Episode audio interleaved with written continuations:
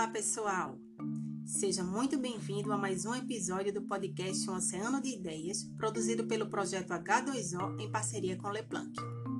Eu sou Nara Rafaela e no episódio de hoje eu vou falar sobre o ambiente marinho dos recifes de coral e arenito. Diferente do que a maioria das pessoas acreditam, os recifes não são apenas conjuntos de pedras. Apesar de possuir um enorme arcabouço rochoso, eles são organismos vivos, com diferentes conformações e constituídos por esqueletos e outras estruturas calcárias de organismos mortos, principalmente invertebrados que sofreram processos de sedimentação, e estão frequentemente associados a animais coloniais de pequeno porte e algas calcárias. As formações recifais estão localizadas em mares tropicais sem correntes frias, com águas limpas, oxigenadas e ricas em matérias-primas, que ocorrem em áreas costeiras de pouca profundidade, cujo relevo apresenta um declive suave em direção às regiões abissais. Podem formar uma muralha afastada, que é o Recife de Barreira, prender-se à terra num lado, enquanto o outro cresce mar adentro, que é o Recife de Franja, ou apresentar forma circular, conhecido como atol. No litoral brasileiro ocorrem dois tipos de formações recifais: o Recife de Coral e o Recife de Arenito. Os recifes de arenito, ou também chamado de cordão de arenito, são formações rochosas localizadas em formas paralelas à costa. Ele é constituído de arenito, como o próprio nome já sugere, e é resultante da consolidação de antigas linhas de praias ou a partir de um ou mais bancos de areia consolidada unida pelo carbonato de cálcio ou óxido de ferro. No Brasil, a maioria dos recifes é de arenito consolidado pelo carbonato de cálcio, produzido pela dissolução de conchas. Do Ceará até o arquipélago dos Abrolhos, no sul da Bahia, ao longo da costa há a presença de uma muralha intermitente de recifes de arenito e coral.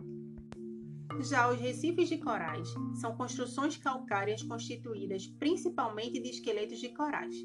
De forma geral, estão associados a crostas de algas calcárias e briozoários incrustantes, somadas a outras estruturas de carbonato de cálcio de origem orgânica, como carapaças e conchas.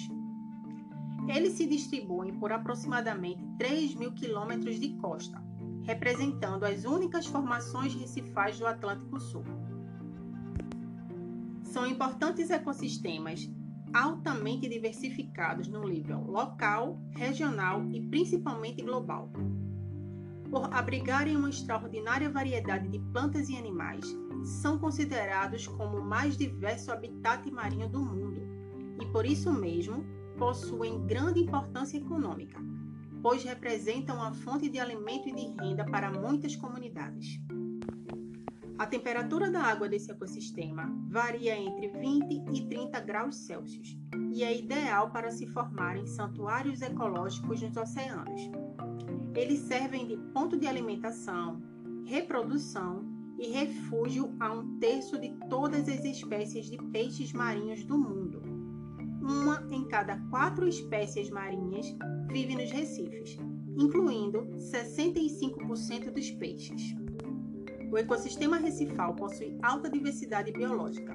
O número de espécies existentes é bem semelhante quando comparado ao das florestas tropicais. E entre elas estão as algas, os poríferos, os quinidários, os poliquetos, os moluscos, os crustáceos, os equinodermos, as tartarugas e alguns mamíferos, como as baleias jubarte, que eventualmente aparecem no território recifal de Abrolhos, na Bahia. Mesmo com esse número imenso de espécies, elas coexistem no ambiente de forma harmônica e cada uma desempenha um papel específico. A exemplo, temos o ouriço do mar, que são conhecidos como limpadores do Recife. Eles mordiscam e arrancam pedaços de coral cobertos por algas e parasitas, como vermes e lesmas, que proliferam e podem asfixiar a colônia inteira. Incrível, né? Na realidade, pessoal, o homem é a grande ameaça a essa diversidade, pois a degradação dos recifes de coral está intimamente ligada às atividades humanas e econômicas. Um dos problemas mais conhecidos é o branqueamento dos corais. Os oceanos em aquecimento, provavelmente como resultado da mudança climática, estressam os corais a ponto de expelirem as algas que os habitam, as zooxantelas, deixando-os branqueados.